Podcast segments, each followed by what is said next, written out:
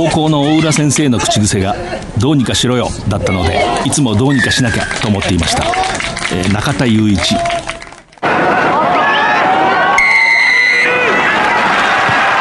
藤島大の楕円球に見る夢。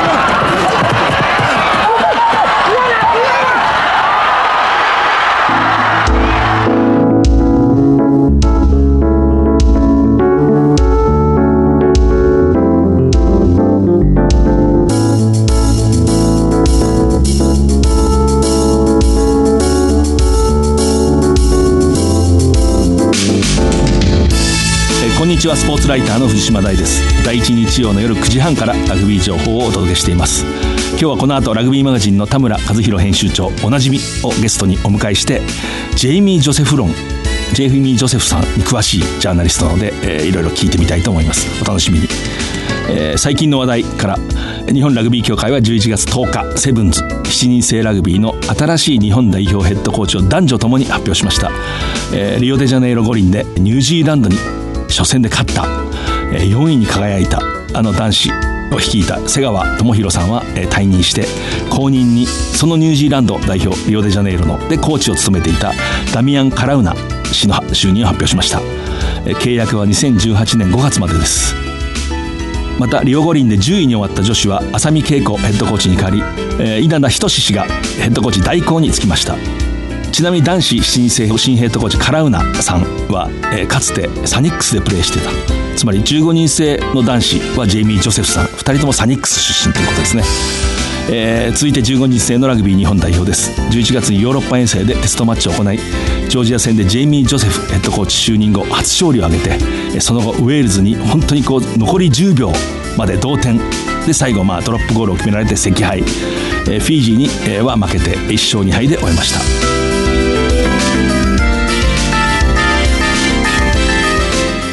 藤島大の楕円球に見る夢。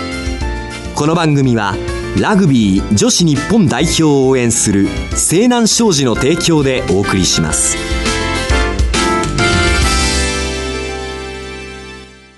圧倒的な機動力と高い技術力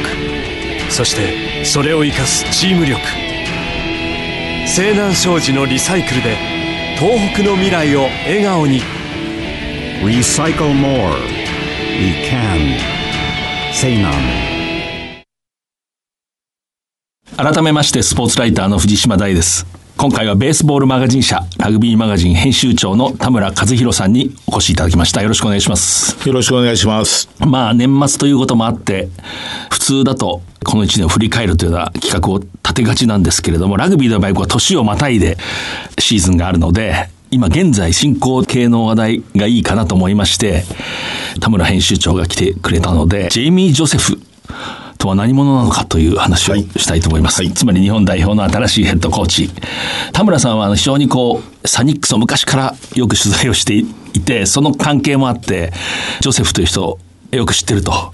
そうですね。まあ、サニックスがまだ、えー、西日本社会人リーグ、で、会った時から取材をしたり、まあ、あと1999年の日本代表に入った時も、えー、インタビューなどをしているので、昔からこう、あの、取材は何度もしたことがあります。はい。なんとなくお二人が顔を合わせると、同類だなっていうような顔して。そうですね。マオリと九州の方っていうのは、マオリ族は公開術にね、長けているので、はい。九州といろんな共通点があるとは言ってましたね、彼も。はい。マオリの人見ると、なんかこう、九州の小学校の時の同級生の顔みたいな。ジョセフよりもっと濃い顔の人っていうのを、例えば、種子島とか、奄美大島とか、えー、沖縄にはたくさんいますね。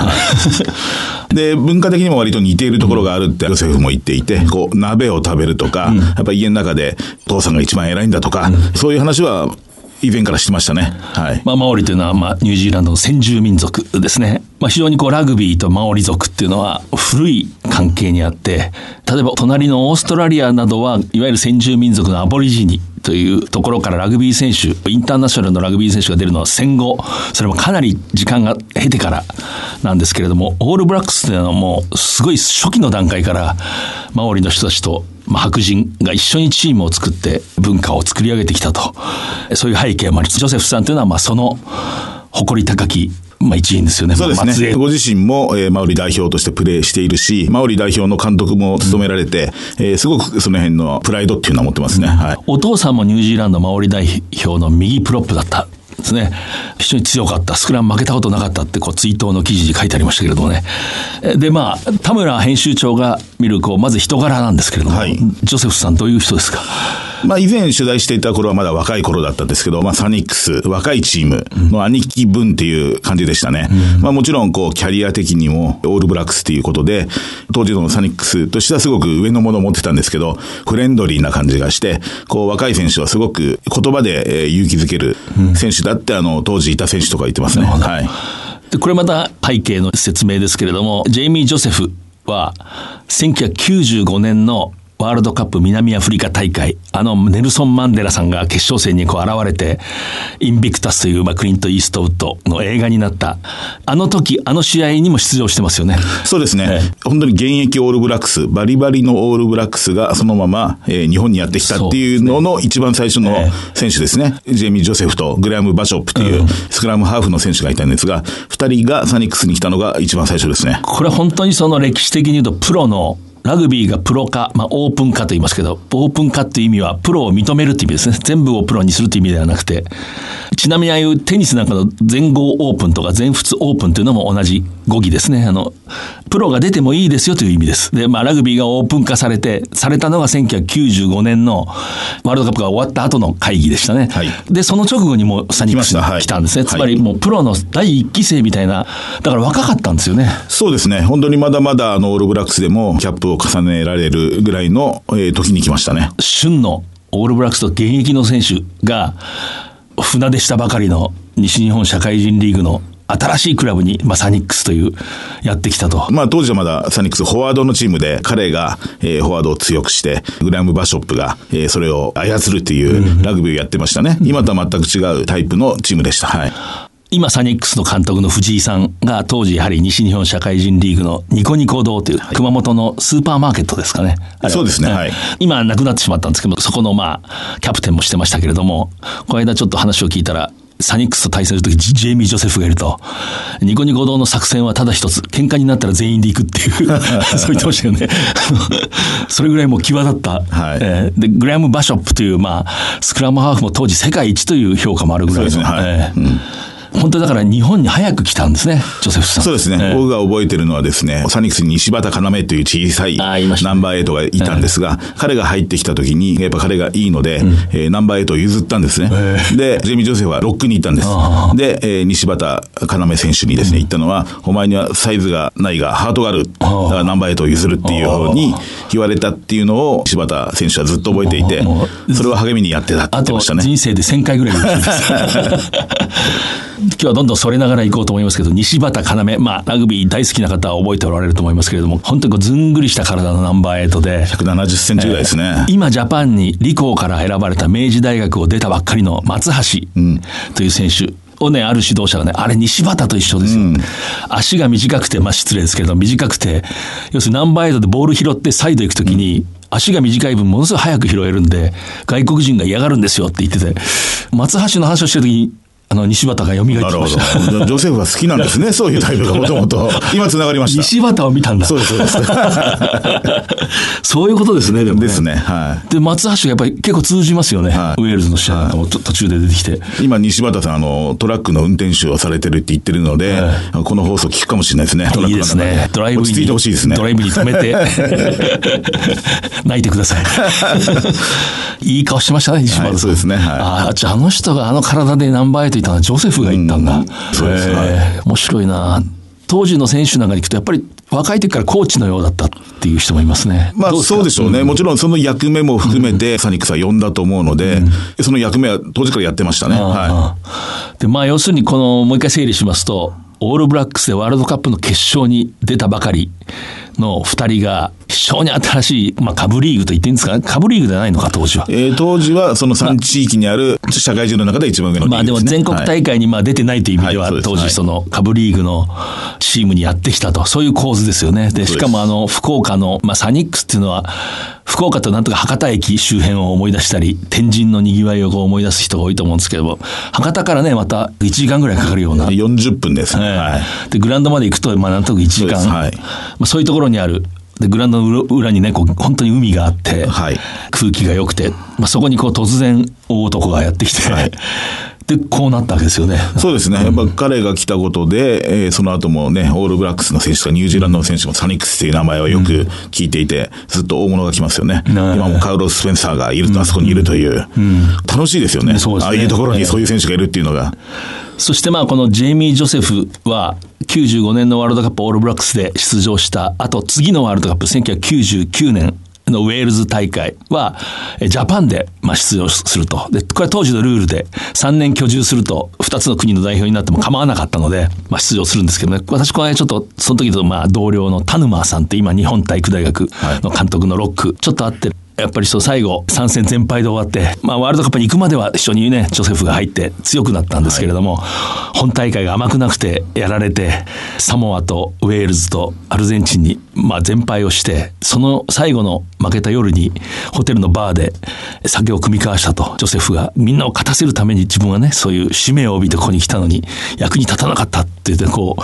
こう言ってたと、やっぱりそういう人なんですね。あの、すごい熱いものを持ってると思いますよ。はい。その若い時も田村さん会ってますけども、その後、彼はニュージーランドにまあはい帰国をして、はいまたこうハイランダーズを勝たせる。そうですね。えまあ、その地道にコーチングキャリアを積み上げていって、まずはウェリントン B のヘッドコーチをやったり、えーその後ウェリントンやったり、その後にハイランダーズですね。で、6年間やって、あんまりこう、メンバーに恵まれてないっていうか、スター選手が抜けたり、えーそういったチームを本当に地道に強くして、5、6年かかって優勝したという。これは一派ですよね、本当に。ニュージーランドもやっぱり大都会のチームが強いし、まあ、オークランドが圧倒的な都会ですけれども、あと首都ウェリントン、まあ、オークランドがブルーズ、ウェリントンがハリケーンズ、そしてこの南島、ハイランダーズもオタゴ、南島ですけれども、南島の中心都市はクライストチャーチというところで、ここはクルセイダーズですね。まあ、その3つ、そのいずれでもないハイランダーズはどうしてもこう人材が薄いし、えー学生の街ですよね。あの、オタゴ大学、ええ。まあ、スコットランド人が多い街で、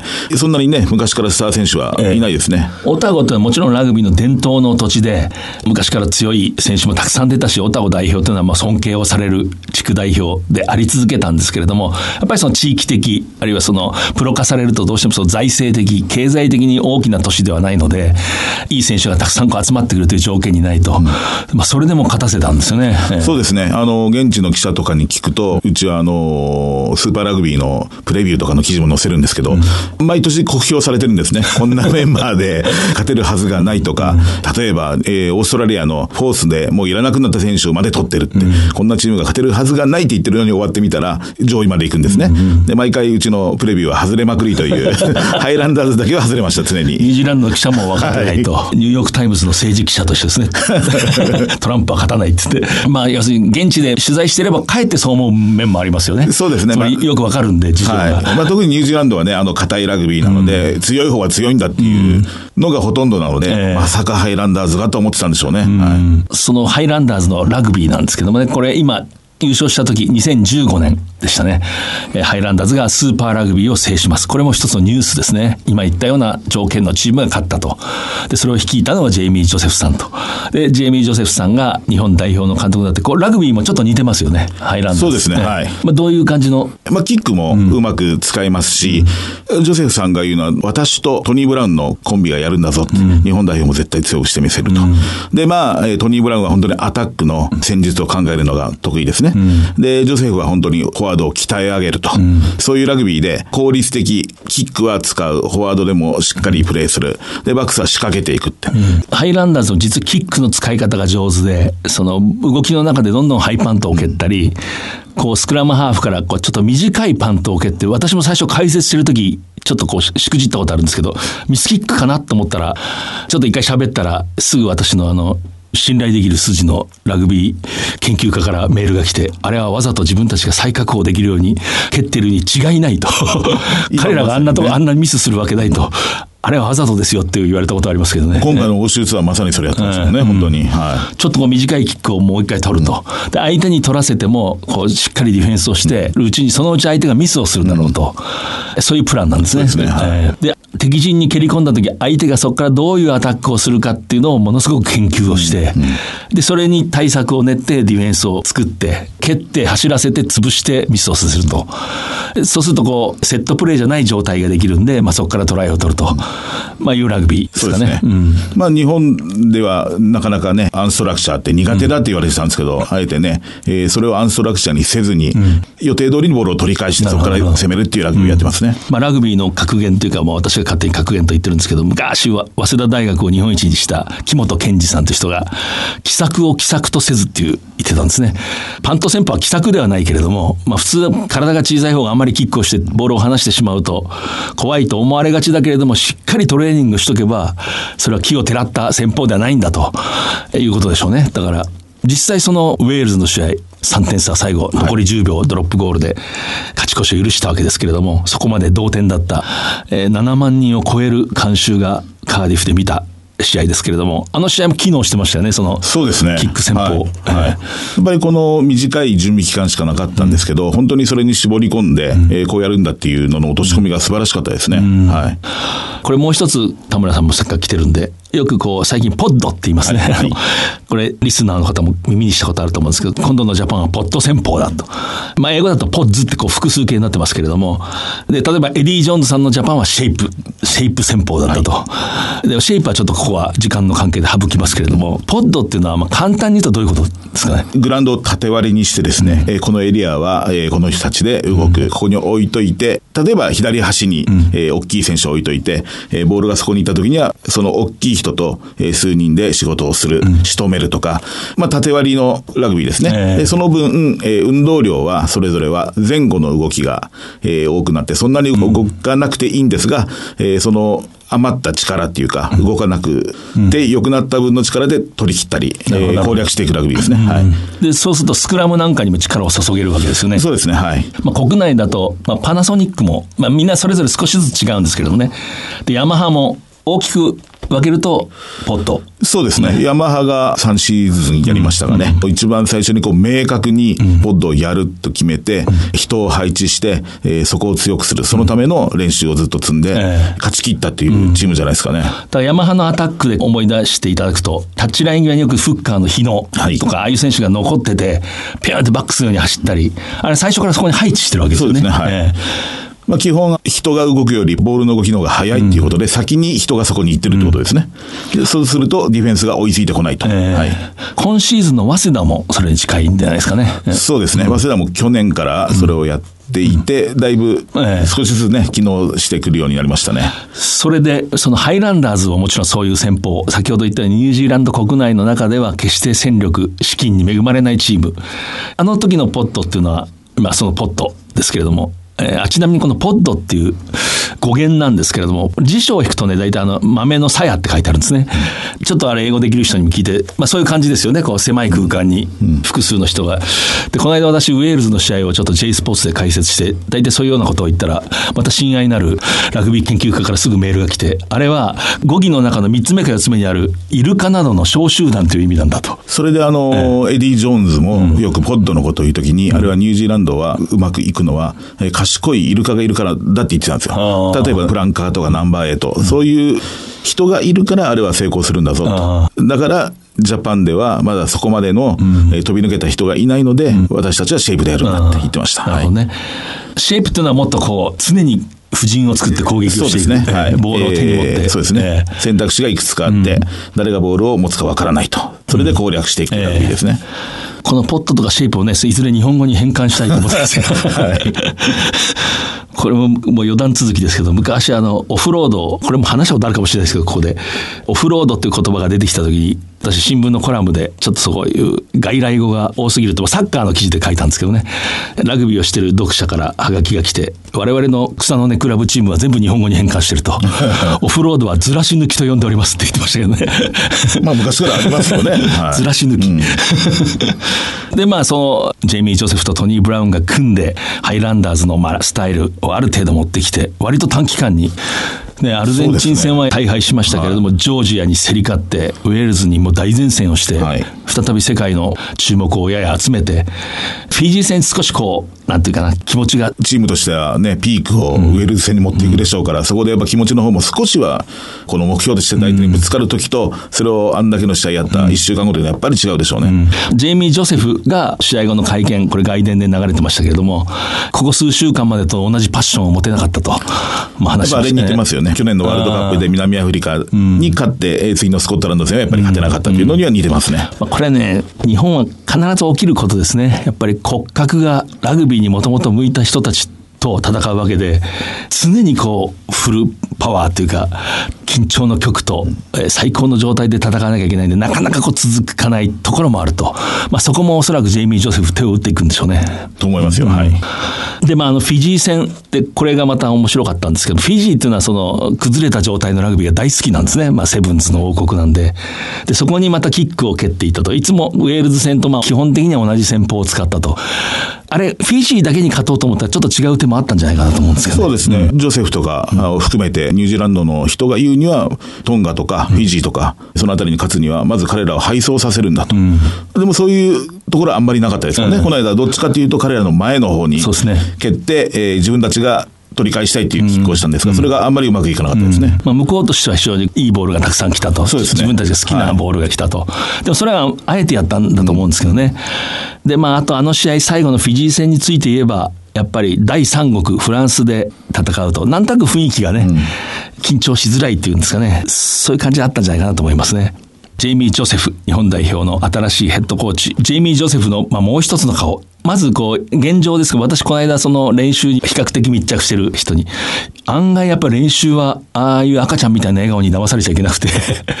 厳しくて、割と選手が畏怖してるっていうか、こう、そういうところあると。そうですね。うん、まあ僕が取材した時も、俺を怒らせると怖いぞとは言ってました、確かに。やっぱり猛練習。エディ・ジョーンズの猛練習とはまた違うんですけど、その場の雰囲気をちゃんと引き締めるっていうのは、すごく上手な人だと思います。うん、はい。まあ、エディ・ジョーンズが非常に計画的な負荷をかけていく。そうですね。それとまあ、ややこうヒステリックにこう人を追い詰めたりする。緊張感ですね。えー、でやっていくのに対して、はい、ジェイミー・ジョセフは。もう選手はすごく尊重はしてますね。うん、えー、ただし、こう自分がこうやるんだってことは徹底してやるし、うん、立ち姿がやっぱり迫力ありますね。そんなに声は多くないですけど、うん、仁王立ちでこう見てたり、えー、そういうところは、あの、すごくヘッドコーチとしては、うん、あの、存在感あると思います。オーラっていうのはコーチにとってはもう本当に財産で、お金で買えないっていうんですかね。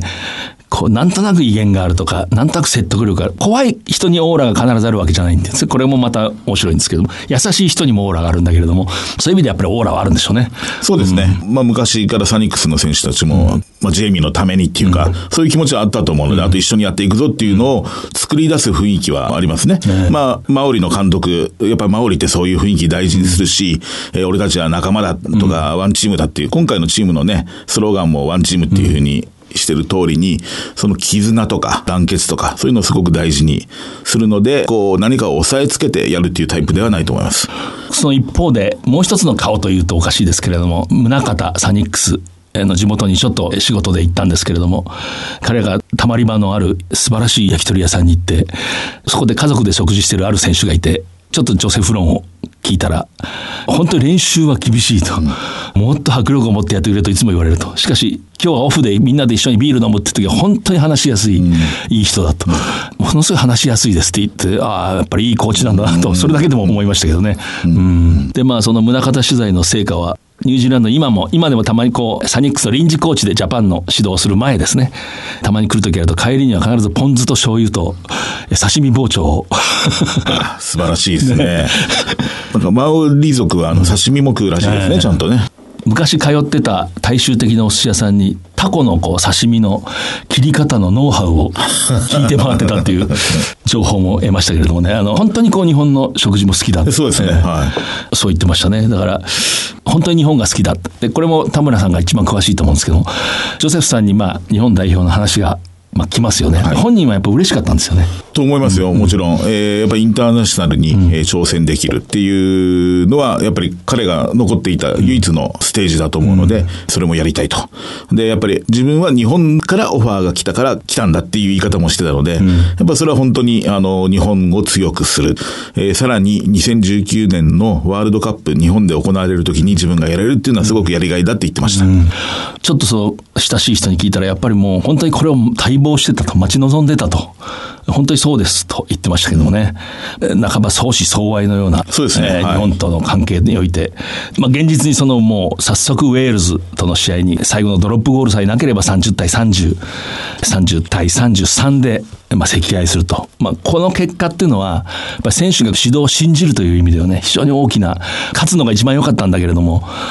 あの前にトライのチャンスありましたもんね。そうですね。はい。うんで、まあ、あれ、ウェールズの次の日の新聞、ウエスタンメールに緊急ニュースっていうのが、まあ、ウェブ版に出て、臨時ニュース。ウェールズ協会が臨時の記者会見を設定した模様っていうのが出てましたね。監督解任圧力強まると、まあ、ヘッドコーチ代行なんですけどね。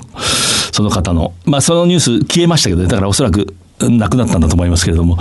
それぐらいのインパクトがあった。そういう意味では出だしは、まあ、良かったと。そうですね。まあ4年前、エディ・ジョーンズのスタートの時より、ベースが上がってる分、いいスタートが切れて、ええ。自信になる結果も早く得られたので、ジェイミー・ジョセフ、自信が持っているよりも、いいスタートを切れたんだと思います。はい。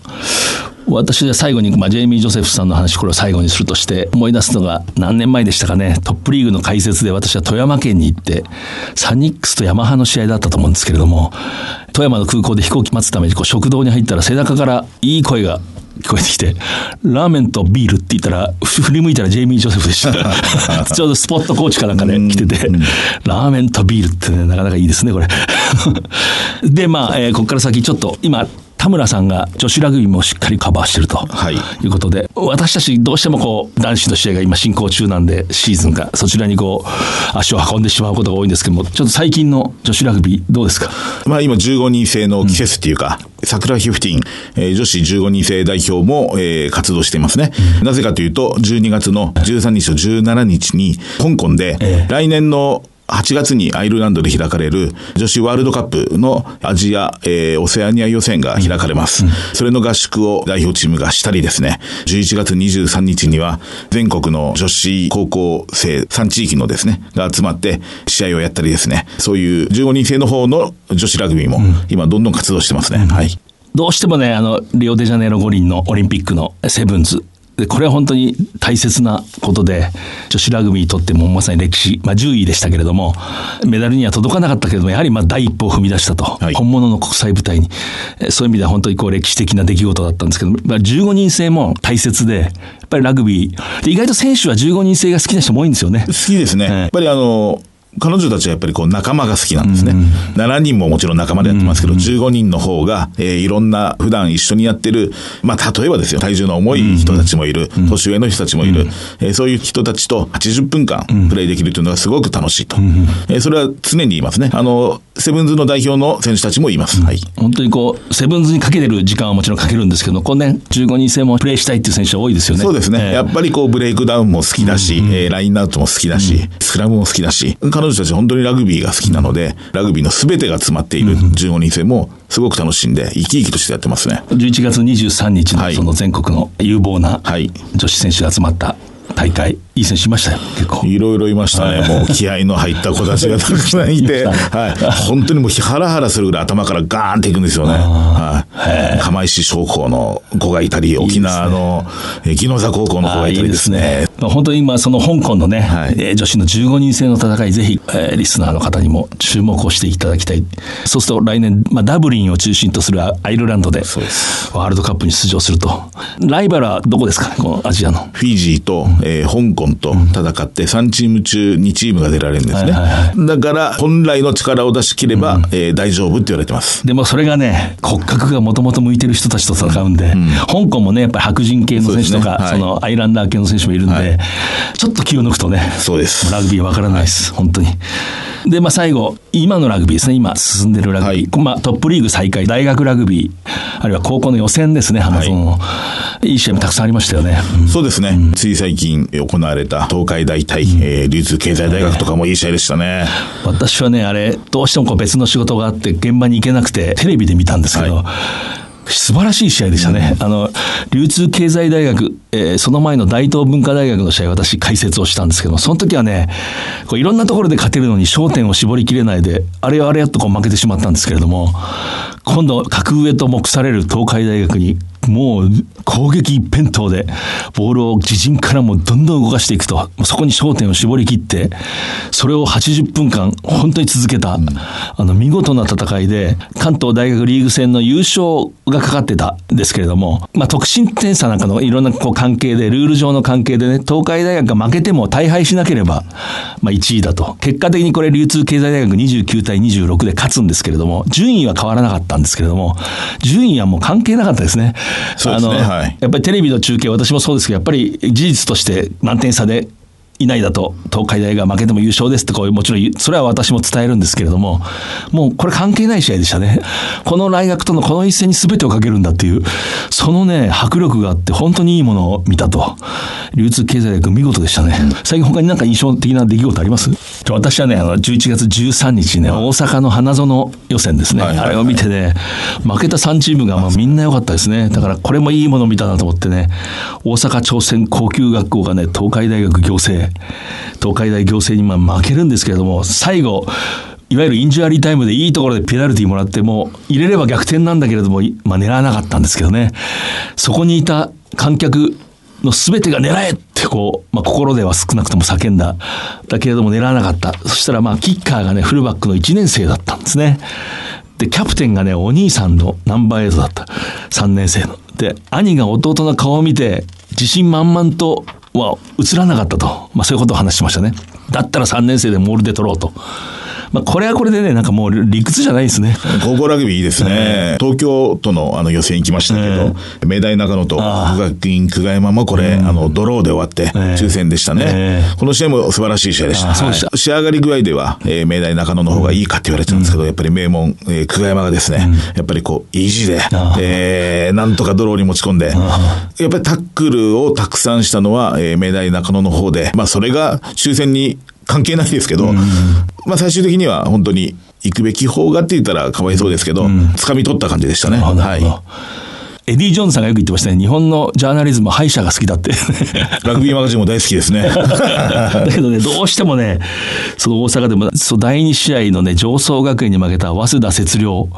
これもね、スコアは大敗なんだけれども、早稲田摂陵のタックルパーンっていくんですよね。うわ、鍛えてるってタックルなんだけど、オフロードがつながる、いい、本当に考え抜いたサインプレーで裏に裏を取るんだけど、まあ、足の速い相手にギリギリで追いつかれる。要するに、まあ、少しこう、いわゆる素質が違うと。はいえーで、早稲田節量を聞いたら、えー6人、7人、その、高校で始めた選手が、こう、レギュラーではい出てると。これは、あの、地方によってはね、なんてことないと思うかもしれないけど、大阪では異例ですよね。そうですね。はい。大阪ではそういうチームで決勝に行くっていうのはかなり難しい、大阪中学ラグビーが盛んなんで、これもね、スコアではわからない。それでした3試合目の大阪産業大学附属高校、これ大阪桐蔭に負けたんですけど、ここのバックスがね、またね、心にくいような浅いラインでこう、原因を切っていく。本当にこう、ジャパン、トニー・ブラウン見てくださいって言いたいようなラグビーでしたね。そういうわけで、まあ、シーズンはまあどんどん続きますけれども、じゃあ一つだけこう、今年の振り返りで、ラグビーマガジンはここまでどういう年で、今年社屋が移転したんですよね。そうです。あの、長年、あの、水道橋にあったんですが、えー今、あの、日本橋浜町というところに移りまして、はい。まあ、いいとこですね。あの、いいい酒場のある。綺麗なビルのね、中の。そうですねはいえーボクシングマガジンの隣で。そうですそうですはい はい血の匂いのする一角がありましたけどね。はいえー今夜のゲストはラグビーマガジン編集長田村和弘さんでした。お忙しいところというのが本当に忙しいところが、えー、ミソなんですけれども、ありがとうございます。ありがとうございました。圧倒的な機動力と高い技術力そしてそれを生かすチーム力西南商事のリサイクルで東北の未来を笑顔に Recycle more. We can. Say none.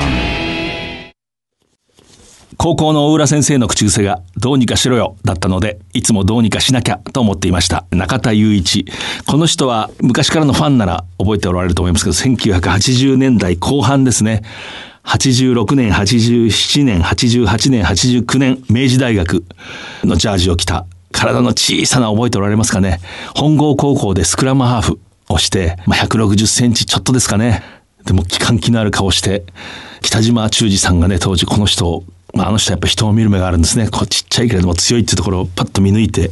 1年生スクラムハーフでも出たし、ウィングでも出たし、センターでも出た人でしたね。で、この大浦先生っていうのは、本郷高校の大浦和夫監督ですね。この人も名物指導者でしたけれども、漫画に出てくる頑固な監督みたいな顔した、ひたすらフォワードを鍛え上げる。で、冒頭の言葉なんですけれどもね、大浦先生が、の口癖がどうにかしろよだったと。だから自分はずっとそうやってまあ生きてきたんだという言葉ですよね。これね、やっぱラグビー選手の一つの考えるときにね、大切なまあ、言葉というか態度なんですね。つまり素直なんですね。高校の先生、恩師が何とかしろよが口癖だったから何とかしようと思って生きてるんだと。常にそう思ってるんだと。で、これ難しくてね、選手っていうのは上の人が言うことをただ聞いてるんだと伸びない。まあ自分で考えたり、時に反抗とは言わないけれども、意見を戦わせたり、疑問を抱いて自分で解決したり、そういう能力ももちろん必要なんだけれども、根底にやっぱり素直さがあるっていうのは、いい選手の条件だと思いますね。ちょうどラグビーマガジンの別冊で今出てるヒーロー編っていうの中にこの中田さんが懐かしい顔インタビューを見て、えーそこから引用したんですけれどもねその中にこんなフレーズも出てくるんですねその記事の中に。えーある時聡明戦の直前に北島監督がそのスクラムハーフの中田を見てね夢に出てきたからあいつをフランカーに使えってキャプテンに言ったんだって。で、でキャプテンはさすがにそれはって言ったって言うんですけどね、この夢に出てきたからあいつをフランカーに使えっていうね、ここに北島イズムの真髄を見る気がしますね。これ単にね、冗談とかじゃないんですね。何かあるんですよ、そこに。その人の本物の力を見抜いた目があるんですね。最後に先月のプレゼント当選者3名を発表します。鉄筆文庫の「血と熱」えーラグビー日本代表を創造した男大西哲之助、えー私の本が復刻された一冊です。ペンネーム頑張れブレイブルーパスさん、えーそれからペンネーム泥棒さんそれからペンネームボラーチョさん。温かい言葉が書いてあって嬉しくなりますね。秋田の高校でラグビーをやって3年の最後の花園予選で金足農業に4対0で敗れた。4対0っていうのはね泣けますね。176センチの元右ロック。頑張れブレイブルーパスさん。この番組は放送の翌日オンデマンドとポッドキャストで配信します。ラジオ日経のこの番組のウェブサイトからは番組のご感想などお送りいただけます、えー来週のこの時間には再放送があります、えー次回は、えー新年元日の夜9時半からです、えーそれでは良い年末をお過ごしください。藤島大でした。